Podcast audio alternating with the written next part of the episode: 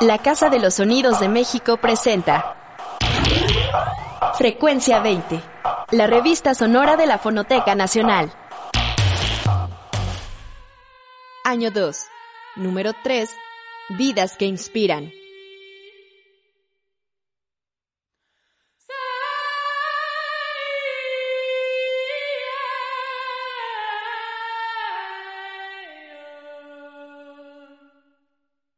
La evolución de la humanidad se puede valorar a través del arte, la ciencia, la innovación tecnológica, la educación, la literatura y la música. A lo largo de la historia, muchos nombres se han escrito y grandes íconos hoy son recordados gracias a sus aportaciones o incluso importantes luchas. En esta emisión recordaremos a aquellas mujeres mexicanas que han hecho historia en diversas actividades, personajes femeninos a los que debemos desde delicadas canciones hasta importantes invenciones.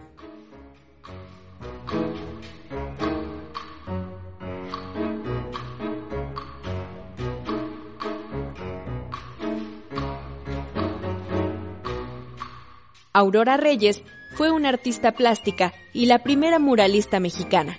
A la corta edad de 17 años, tuvo su primera exposición individual en la Galería Ars, su trabajo llegó a países como Francia, Cuba, Estados Unidos y México en exposiciones colectivas. No obstante, el muralismo fue tan solo uno de sus intereses y de sus talentos, pues también transitó en lo literario con obras como Nuevas estancias en el desierto, Humanos paisajes y Espiral en retorno, con las cuales se hizo acreedora de varios premios de poesía. A Aurora se le apodó como la Magnolia Iracunda, debido a su constante lucha por la igualdad social en México. Fue miembro del Partido Comunista Mexicano y miembro fundador de la Liga de Escritores y Artistas Revolucionarios, así como de la Confederación Nacional Campesina. El bachiller Álvaro Galvez y Fuentes tuvo la fortuna de entablar una breve conversación con la muralista, en un recorrido en el Café París, de la cual te compartimos un fragmento. ¿Y, por dónde está Aurora Reyes? Por ahí la habíamos visto hace unos instantes. ¿Usted cómo se realiza mejor? ¿Como pintora o como escritora? Pues eso no soy yo quien debe decirlo. Probablemente la crítica lo diga alguna vez. La crítica yo la he dicho muchas veces, pero queremos conocer el punto de vista de usted. ¿Usted cómo lo siente? ¿Cómo siente su medio más adecuado? Pues eh, yo lo siento en algunas ocasiones en un sentido y en otras en otro. Es cuestión de estado de ánimo. Y eh, de sus obras, ¿cuál considera usted ahora la más lograda, la que mejor expresa a sí misma? en poesía La Máscara Desnuda, que es mi último poema, y en pintura La Novia de Oro, que es uno de los cuadros últimos que he realizado. ¿Cómo ve usted el movimiento pictórico de México? Eh, que, ¿Cómo se refleja en la obra de las grandes personalidades de la pintura, aquellos ya consagrados indiscutibles, Orozco, Siqueiro Rivera, en las nuevas juventudes de México? Eh, veo muy mal realizado este, este principio a seguir de los tres grandes eh, de México ellos lo hicieron partiendo de la revolución y en México está sucediendo una cosa un poco deprimente en ese sentido. Aunque hay muchos pintores que todavía siguen ese camino, hay otros que están cambiando completamente de bandera. En México la revolución es lo único que ha dado los verdaderos artistas y es lo único que ha dado el verdadero camino a seguir. Es decir, ¿usted cree que en las obras de los jóvenes debe seguirse reflejando el espíritu ideológico del movimiento revolucionario? Absolutamente, porque la revolución en México no está terminada.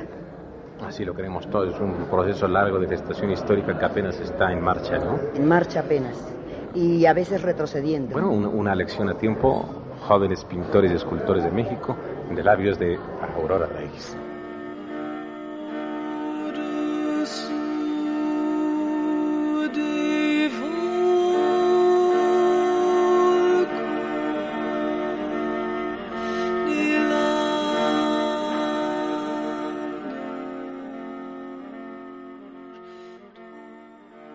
Las cigarreras que enfrentaron al gobierno del virreinato en el siglo XVI fueron las precursoras de las luchas organizadas de las mujeres en México. Las obreras textiles fueron las impulsoras de la Ley Federal del Trabajo. En 1918, los sindicatos estaban dirigidos por mujeres, y el artículo 123 de la Constitución, que establece los derechos mínimos del empleo, fue estructurado por las obreras guadalupanas en Michoacán.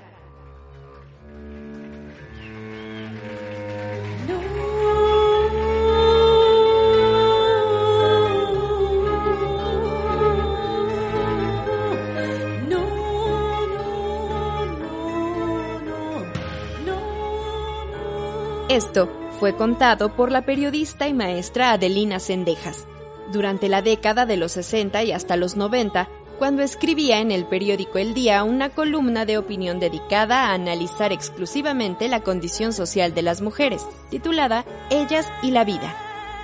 Se publicaba en la sección nacional y en ella se trataban los derechos, la infancia, la explotación en los centros de trabajo y la justicia social.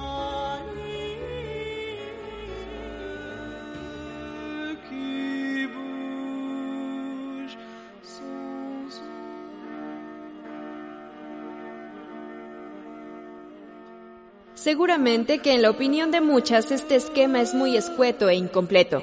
Lo hemos hecho con el fin de que las jóvenes de hoy que lo ignoran todo dejen de pensar que la lucha por la liberación de la mujer mexicana se inicia a partir de ellas, o que en otros rumbos de la tierra es donde existen los antecedentes que las deslumbran. Escribió Cendejas en su columna.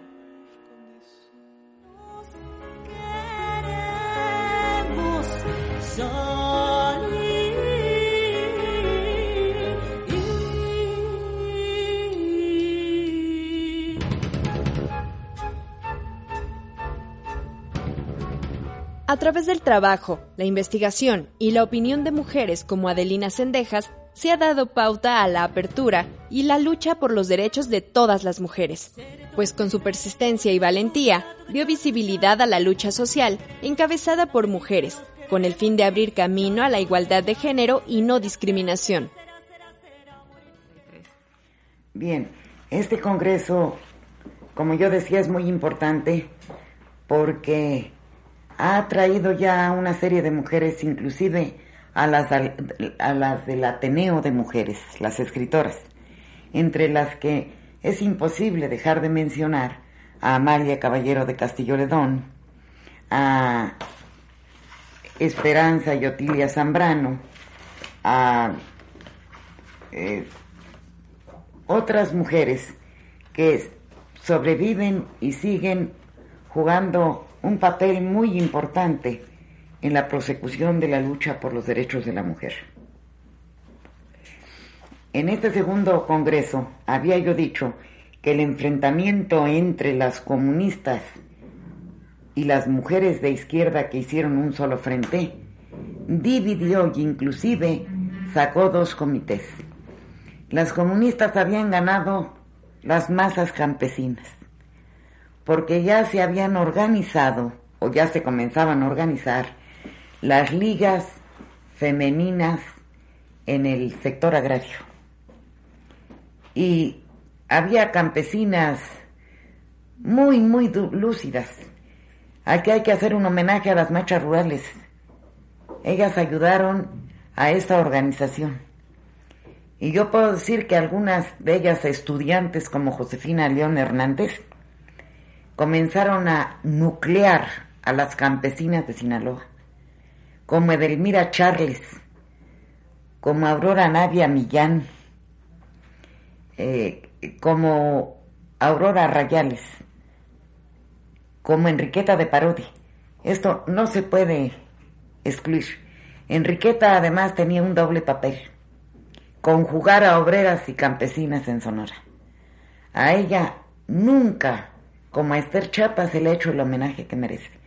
A sus 80 años, tiene más de 50 de ser periodista combativa. Y sigue combatiendo allá en su Sonora. Pues es una buena idea. Mm. Espero que lo podamos hacer en Radio Universidad. Espero yo también que un día lo haga. Ahora bien, en 1933 se celebra en México ese Congreso en defensa de las prostitutas. Y resulta muy interesante porque irrumpen en él aparte de que había hombres médicos muy destacados, el sector de la Asociación de Médicas Mexicanas. A la cabeza, Matilde Rodríguez Cabo, que había sido la primera magistrada mexicana, aún no contaba con la edad, era la magistrada del Supremo Tribunal de Prevención Social. Ella se dedicó a la psiquiatría. Y la doctora Esther Chapa. Y lo cierto es que llegaron y se apoderaron de la asamblea y la convirtieron en un congreso sobre la lucha por los derechos económicos, civiles, sociales y políticos de la mujer mexicana. Entonces de allí salió propiamente un comité organizador a sugerencia de Chapa y de Consuelo Uranga para ver la forma de hacer la gran organización unitaria. Todo esto sucedía en los preliminares de la toma de posesión del general Cárdenas. La represión seguía. Las mujeres padecíamos ceses. Eh, por ejemplo, las maestras no teníamos seguros nuestro este ¿Salario? empleo. Ah, el empleo. Siempre estábamos amenazadas porque se luchaba en todos los frentes, se estaba formando el sindicato de maestros. Yo estaba muy metida en eso, era representante de las uniones sindicales, junto con Sara Miranda Ruiz.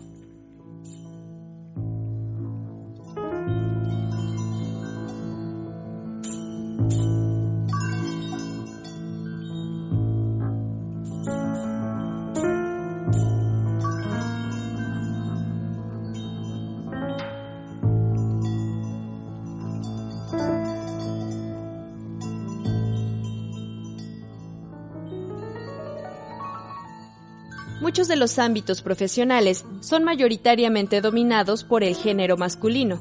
Las razones encierran muchas veces situaciones de discriminación, acoso laboral, falta de oportunidades y, en general, la desigualdad de género. Aún con estas dificultades, existen mujeres que ponen en alto el nombre de México a través de su trayectoria y su profesionalismo. La maestra Bravo es un digno ejemplo de esta labor reconocida como la primera bióloga mexicana. Elia Bravo Olis dedicó gran parte de su vida al conocimiento y divulgación de la variedad florística de las cactáceas, y a manera de admiración ha sido llamada también como la reina de los cactus. Esta mujer trazó una amplia trayectoria a través de la ciencia y la botánica, fue distinguida con los títulos de investigadora emérita y doctora honoris causa por la Universidad Nacional Autónoma de México, con más de 60 años en la ciencia taxonómica. Las clases, eh, las prácticas. En mi tiempo no había carrera de biología. La carrera principió con los dos alumnos, con Leopoldo Ancona y yo.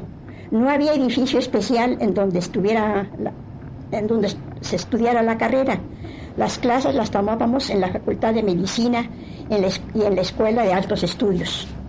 La carrera se hacía en cuatro años y al terminar la carrera se recibía el grado de maestro en ciencias biológicas.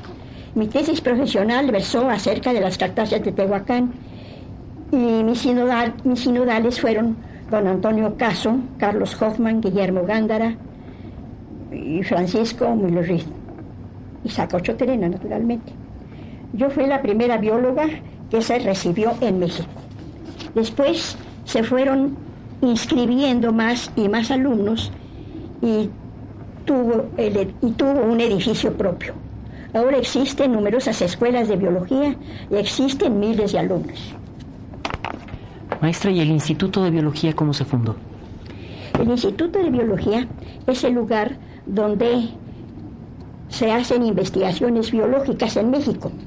El Instituto de Biología se fundó después de que se hizo la fundación de la UNAM, teniendo como antecedente la Dirección de Estudios Biológicos, que estaba ubicada en la Casa del Lago de Chapultepec. Nos estamos refiriendo a la autonomía de la universidad, ¿verdad? Sí. En la época de la autonomía, Sí. el 29 por ahí.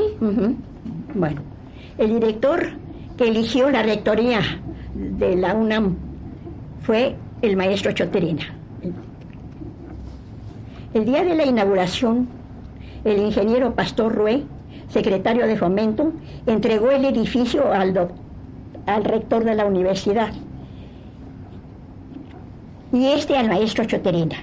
Nosotros, sus discípulos, observábamos la ceremonia en los jardines de la Casa del Lago. Después de varios años de labor, en que para este trabajo tuve de- que recorrer Pues toda la República, ¿verdad? Sí. Toda la República, porque tuvo que, que ir a muchos pero- lugares. Hice un libro que titulé, que titulé Las Cactáceas de México. Está horrible. Entonces usted recorrió toda la República para, pues, para hacer, me imagino, inventarios, inventarios de cactáceas en México. ¿Qué libros publicó usted además de los de las cactáceas? Mi currículum comprende más de 50 trabajos, entre los cuales se encuentran las lemnáceas del Valle de México, artículos acerca de la vegetación del Valle del Mezquital, una monografía de las cactáceas de Mesoamérica. He encontrado en tu amor la fe perdida. Ahora tiene mi vida una razón. En la música popular mexicana, la participación de las mujeres era poca. Los nombres de aquellas que se han atrevido a poner en palabras sus sentimientos se enumeran en una lista que podría encabezar María Grieber, que además de hacerlo en México, triunfó en el extranjero. O bien, podemos mencionar a Consuelito Velázquez. También encontramos a la regiomontana María Alma, quien murió a los 39 años, luego de una anemia fulminante en 1955. Estas tres mujeres se atrevieron a decir lo que pasaba dentro de ellas, en un mundo musical casi exclusivo de hombres. Como ellas, tenemos también a Emma Elena Valdelamar, personaje que convirtió sus experiencias en bellísimas canciones, entre las que destaca Mucho Corazón, la cual se convirtió en la más grabada de la compositora y posteriormente en un parteaguas de la música mexicana. Hasta el día de hoy se han grabado múltiples versiones en la interpretación de artistas como Benny Moré, Olga Guillot, Luis Miguel, entre otros, y además en distintos idiomas. Pero ninguna versión será mejor que escucharla en voz de su autora. Yo te dejé en la boca.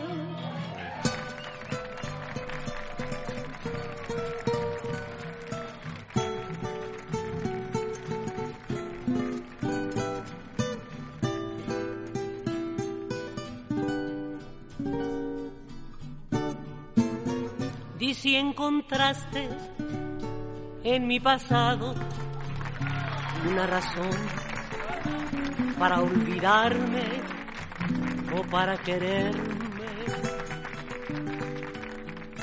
Pides cariño, pides olvido, si te conviene. No llames corazón lo que tú tienes. De mi pasado preguntas todo, que cómo fue. Si antes de amar debe tenerse fe. Dar por un querer la vida misma sin morir. Eso es cariño, no lo que hay en ti. Yo, para querer, no necesito una razón, me sobra mucho, pero mucho corazón.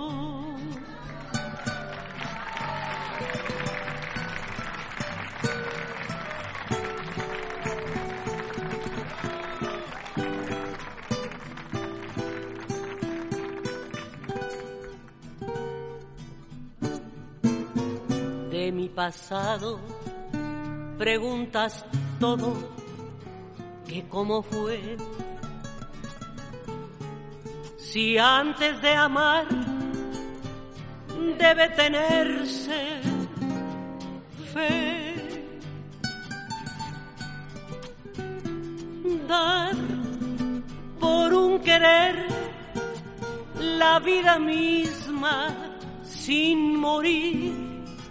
Eso es cariño, no lo que hay en ti.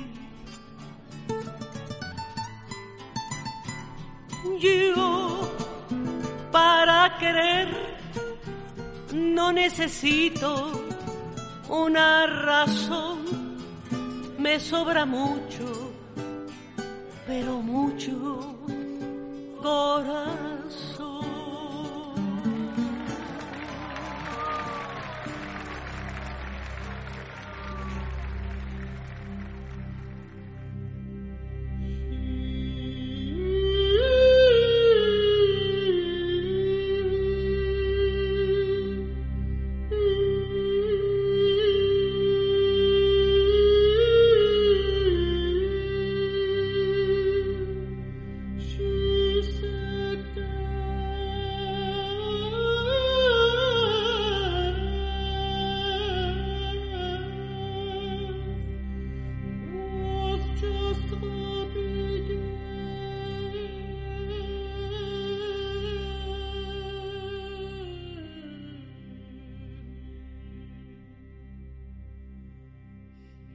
Como la poeta y muralista Aurora Reyes, la periodista Adelina Sendejas, la bióloga e investigadora Elia Bravo y la compositora Emma Elena Valdelamar.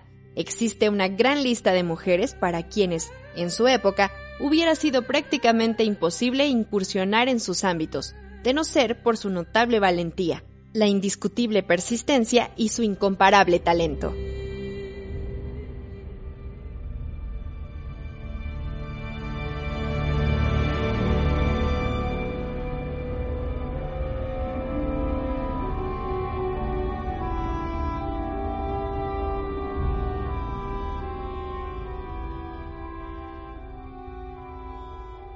Escuchas Ángel de Tinieblas, primer movimiento de la obra Ángeles de Llama y Hielo, que la compositora mexicana Ana Lara creó como residente de la Orquesta Sinfónica Nacional entre septiembre de 1993 y agosto de 1994. La partitura está basada en cuatro poemas del mexicano Francisco Serrano. Se divide en cuatro movimientos. Ángel de Tinieblas, Ángel de Luz, Ángel del Alba y Ángel del Ocaso. De su obra, la compositora explica, como mi intención no era la de escribir canciones, el hecho de que estos poemas hablaran sobre cuatro ángeles, de cuatro puntos cardinales, de cuatro estados de ánimo, de cuatro momentos del día, me dio la posibilidad de abordar la orquesta de cuatro formas diferentes. Por lo tanto, la pieza tiene cuatro partes que aluden al espíritu de cada poema. Si deseas conocer más de su obra y otras músicas mexicanas, puedes hacerlo a través de musiteca.mx, disponible sin costo para dispositivos móviles y en su página web. Esta es una producción a cargo de Paola Talamantes, Oscar Peralta, Daniela Infante y Alan Jiménez. En la locución, Lucía Bernal. Frecuencia 20. Una producción original de la Fonoteca Nacional. Visítanos en www.fonotecanacional.gov.mx y síguenos en nuestras redes sociales para consultar nuestros contenidos y cartelera de eventos.